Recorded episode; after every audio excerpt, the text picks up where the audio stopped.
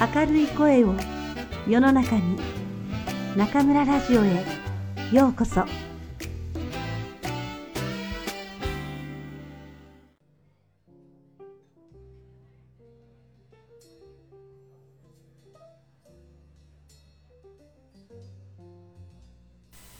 皆さんこんばんは。今夜も中村ラジオへようこそ。私は当ラジオ局のディスクジョッキー中村です。前回お送りしました日本語中国語同時通訳者の大ゆか先生のインタビュー。皆さんいかがでしたか？今日はですね前回の最後北京での大学時代のお話の続きから、えー、先生にお話を伺いたいと思います。大先生どうぞよろしくお願いします。よろしくお願いします。さてですね、えー、前回ちょうど先生が北京に行かれた、大学生、北京に行かれたというお話でちょうど終わったんですけれども、またそのじゃあ、大学時代のお話から伺いますね。はい。どんな大学生活でした？えー、私、あのアルバイトをしながら学校に通っておりました。はい、あの母との約束で、ええ、生活費は自分で稼げとすごいです、いうことで、ええ、あの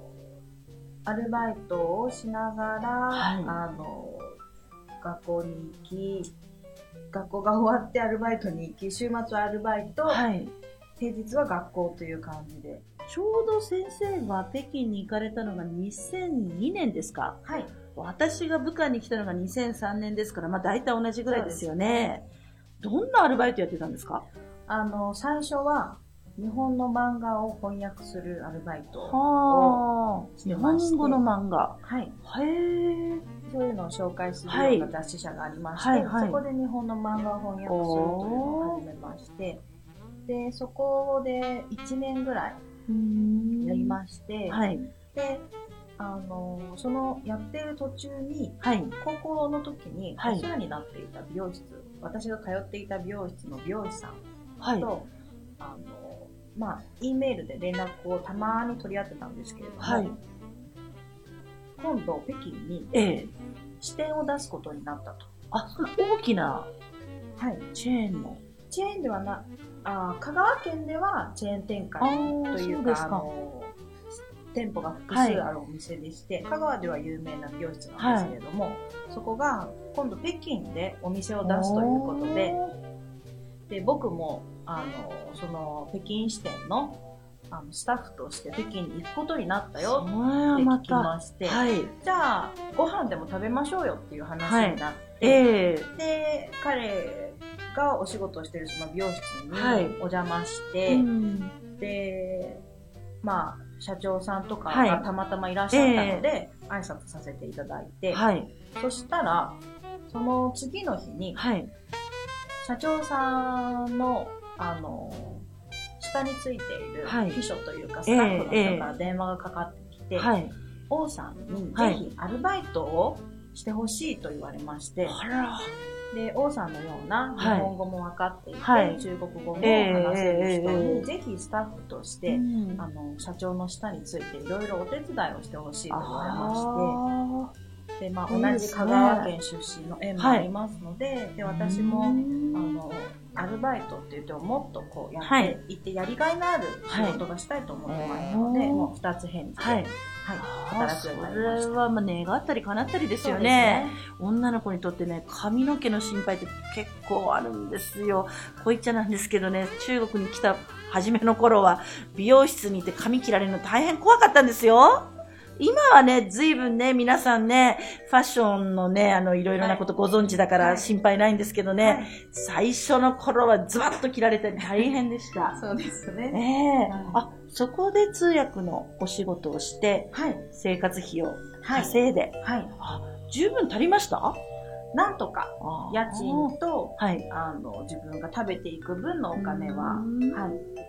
大学のお勉強っていうのはどんな感じだったんですか？あの私が行っていたその学部というのが、はい、公共管理学部、はい、あの公共管理士というところで、はい、いわゆるプロデューサーになるための勉強をするようなところでした。なので、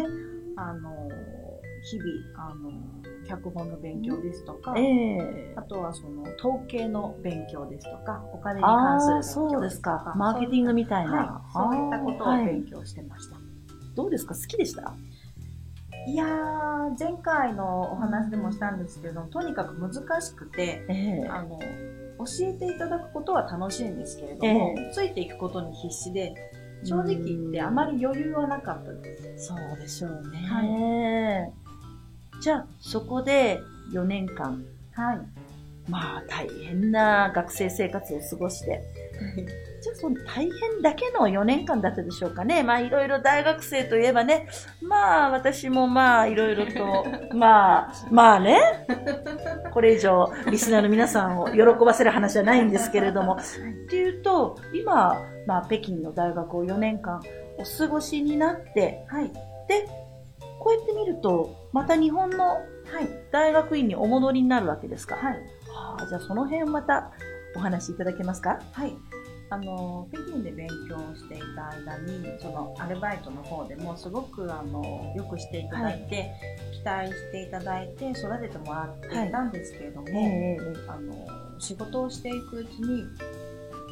日本のことを知らなすぎること、中国のことを知らなすぎることに気づきまして、えこのまま卒業後にそこのアルバイト先に就職することもかん向こうの社長は考えてくださってたんですけれども、はい。私が不安になりましてうん。本当に役に立つ人間になれるのか、はい。すごく不安になってもっと勉強がしたいと思いまして、おそれであの北京の大学にいる頃に勉強にかなり苦労しましたので、はい。日本に戻って、はい。もう一度一から勉強しようと思いまして、で日本に戻ってでやっぱり東京に行きたいということで京林大学の大学院に進むことにしました。そうですか。はい。じゃあその時に、えー選択された科目、専攻というと、どういうことになるんですか？はい。京林大学の、えー言語コミュニケーション学科というところでそこで勉強する内容が日本語と中国語の、えー通訳と翻訳です。じゃあもうそこから通訳っていうことがかなり将来の道としてはい。頭の中に。ははあはあはあそうですよね。やはり自分の強みを生かす進路選択というのは大変重要なことですよね。はいでいろいろアルバイトもさせていただいて、会社の中で仕事をするということも経験させていただいとか、い、ただいて、いろいろ考えた上で、はい。私はやはりその一つの決まったところではなくて、はい。い、ろんな人と出会って、いろんなことに触れたいという気持ちが強かったものですから、あの通訳という仕事、翻訳という仕事を選べば、ええあのもっとたくさんの人に出会えるんではないかと思いまして、そうですね。はいそれで京林大学をお選びになったのはなぜですか？はい、あのー実は京林大学に入る前に日本の大学に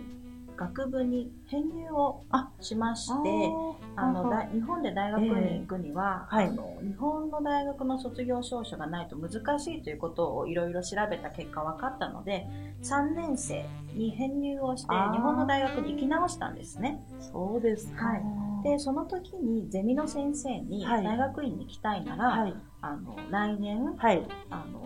私の知り合いの先生で、はい。日本語と中国語の同時通訳で有名な方がいらっしゃって、うん。その方が京林大学で、はい。その通訳翻訳を勉強できるコースを作ろうとしているから行ってみたらどうだって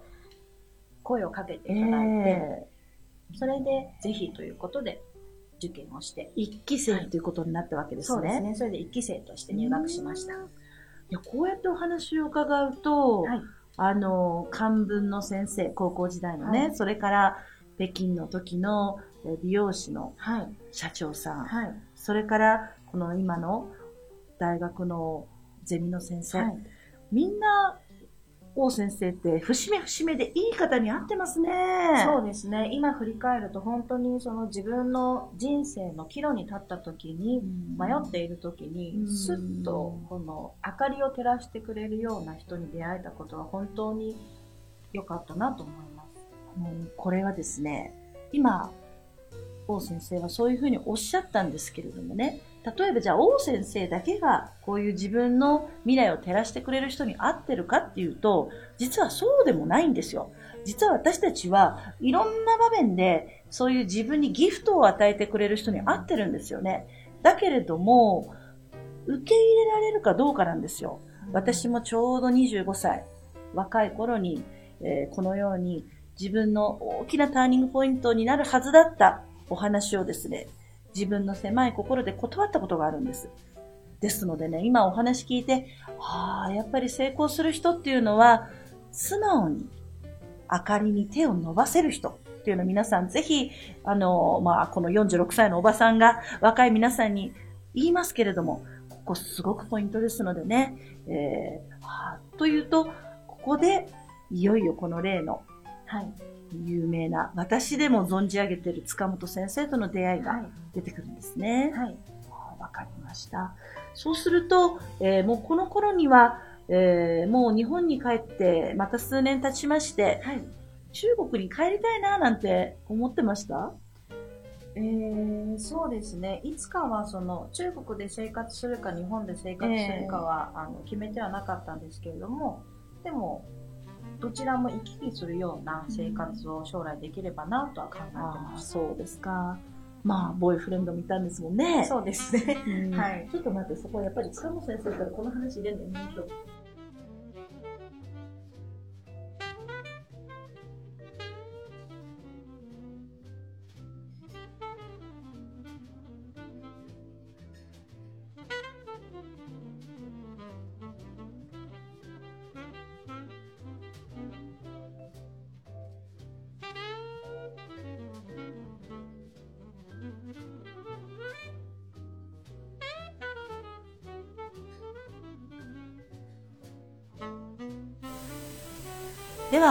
からは、その、塚本先生から何を教えていただいたかというところにお話が移ると思います。はい、えどうぞお願いいたします。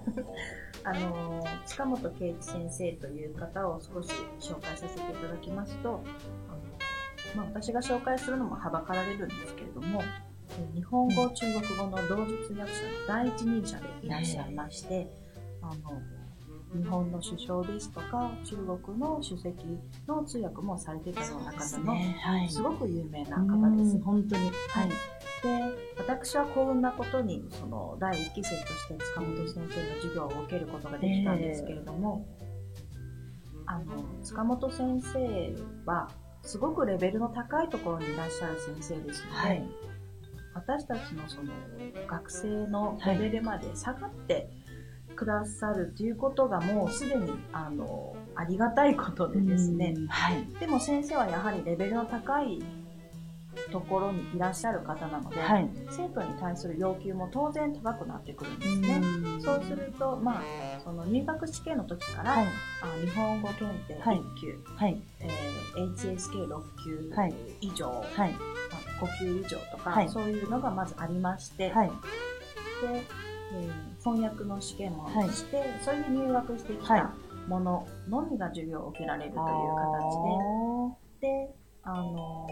ー、先生はその、一つ一つの単語を教えてくれるとか、そういうことはせずに、はい、もう最初からみんな、はい、あの、通訳の訓練方法を使って、はい、あの、こういうふうにやってみなさいと。で、できるんだったらついてきなさい。できないんだったらもう、あの、自分で頑張ってくださいという感じの先生でした。そうだったんですか。そうすると、これはいいんですよね。はい。その第一期生。はい。何人ぐらいいて？えー、私の同期は、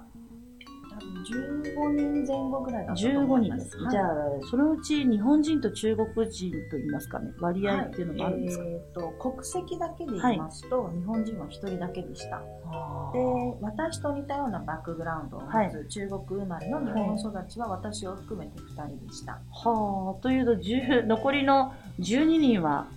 中国人という。留学生ということですか？留学生ですとか、まあ、日本の大学を卒業した中国人ですとか。そうですか。じゃあ、本当に高レベルですね。はい。皆さん、レベルの高い人たちばかりでした。でもまあ、言い換えれば、日本語の部分は、どうだったんですか？皆さん。中国からいらした皆さんのわけでしょはい。あの、まあ、あのもちろん高いレベルの中での,、まあその差というのはありますけれどもやはりあの日本語もかなり頑張ってらっしゃる方たちばっかりでしたので、え本当に文字通り切磋琢磨しながら日本人としての良さを、はい。あのまあ、私も日本語ネイティブとしてのその、はい意見を言ったりですとか、ええ逆に中国人の生徒からは中国語ネイティブとしてのアドバイスをいただいたりしながら、はいみんなで勉強してました。近本先生っていうと授業が厳しいってことで私も聞いたことがありますが、はい、どんなエピソードがありますかはい、あのーまず私たち授業にはい。行くときに、はい。まあ、あの例えば9時半に授業が始まるとなりますと、はいもうみんな9時には教室に着いておりまして、はあ、ちょっと待ってください。日本の大学って、大体関東にある大学は9時半なんですけれども、9時半に始まるのに9時ですか？はい、大体皆さん30分前にはあのークラスに行くようになってまして、これもは先生から通訳というものは、ええ。仕事をするときには最低30分前には待ち合わせ場所に行っていなさいと。あ。もしかしたら、その事故とかで、はい。あの電車が遅れたりそういうこともあるので、うん通訳がいないと何も始まらないので、はいせめて30分前にはその待ち合わせ場所に行きなさいという教育をされていたものですから、あのはあ。30分前には教室についているのは当たり前。もう皆さん3分前でいいですよ、私の授業は。私の授業は3分前でいいですけどね、3分後じゃないですよ。30分前私も二十何年前の学生ですから、先生が厳しかったですけれども、またそれは、びっくりいたしました。それで、えー、授業っていうのはどんな感じなんですか？授業はですね、あの先生があの執筆された本がありまして、それを基本にしてあの勉強していたんですけれども、はいもちろんそれ以外にも最新の時事ニュースですとか、はいい、ろんなものに触れる必要がありますので、はい。例えばあのこう日中首脳のはい。あの何かそういうええイベントですとか、ええあの会見とかがありましたら、はい。ニュース記事からはそこの全文をあの読んで、はい実際に通訳をしてみるですとか、あとはその政治とか経済のニュース以外でも文化的な、はいあ。の例えばジャン・イモはい。のインタビューを翻訳してみたりですとか、あと裏千家のはい。茶道のね。そういった人たちが北京に行った時のそういう交流会のそういったニュースになっている記事を翻訳してみたりですとか、いろんな分野に触れるように先生は教材をあの提供してくださいました。あそうですか。通訳や翻訳を仕事とするっていうのは、ただ語学が分かればいいってわけじゃないんですね。はい。あの、先生の教材に書いてあるその通訳の訓練方法を見ると、実はその反応の速度ですとか、記憶力、はい記。憶力ですとか、はいそういったことがすごく大事だなっていうのが分かって、はい。で授業で実際にその同時通訳をやるブースに入って練習するんですけれども、その前に、あの、その文章を読んでるので内容は理解できるんですが、はい。いざ同時通訳をすると、突然話せなくなるんですよ。うん。あの、こう自分が一生懸命訳していて、こう集中して訳しているつもりなんですけれども、ちょっとつまずいたりええすると、ええ。頭が真っ白になって、何るも話せなくなわってしままうんですよ。そうすると先生にに怒られるんですね。ですよね。あの止まっちゃダメだよ、はい、はい。そういう、こう、止ま、ちょっと短くしてもいいから、ちゃんと訳し終えなさいって、ええこう、丸にならずに、言葉が途中で止まってしまうということが何度もあって、はいそれを自分は日本語だけでは、うん日本語に訳す時だけはそれはしないようにしようって心に決めて、授業に挑んでました。ああ、でもまあね、こうやって、そんなお話聞いちゃうと意地悪な質問しちゃいたいんですけど、はいなんかいろいろと失敗もあるんじゃないですか？たくさんありました。ええあの、先生がいろいろと人脈の広い方でしたので、はい。あの大使館の方、はい。日本の中国大使館の方を呼んで、はい。シンポジウムですとか、そういったこともしてくださったんですけれども、その時に一人大使館であの通訳とかのお仕事をされているはい。外交官の方はい。が少しお話をしてくださって、はい。それを先生に同時通訳をしろと言われたんですけれども、最初は一生懸命してたんですけれども、ええ。途中からもうついていけなくなってしまって、あ学校外の人ですとか、はい。まあ、学校の先生とええかがイヤホンで聞いているところで、私は途中で止まってしまったんですよ。あで、運よくその一緒にブースに入っていたパートナーのクラスメイトがはい。続けて訳してくれたので助かったんですけれども、ええすごく悔しい思いと恥ずかしい思いをしました。そういうのって、多分言葉の問題というよりも疲れちゃって気力が続かないってことですか？そうなんですよ。なので先生があの通訳言葉をはい。学ぶ人間っていうのは文系だと思われるかもしれないけれども、体力をつけなさいって日々言われてたことが、ああこういうことなのかとう思って、んわかるわかる。本当にわかりますよ、皆さん。は話してるのはね、運動系なんですよ、本当に。い、はい、まあ集中力って言ったら、ただ話すとは違いますから、同時通訳は。そうですねねただ話す、ただ通訳するのと、同時通訳ってどれぐらいエネルギーで言うと違いがあります？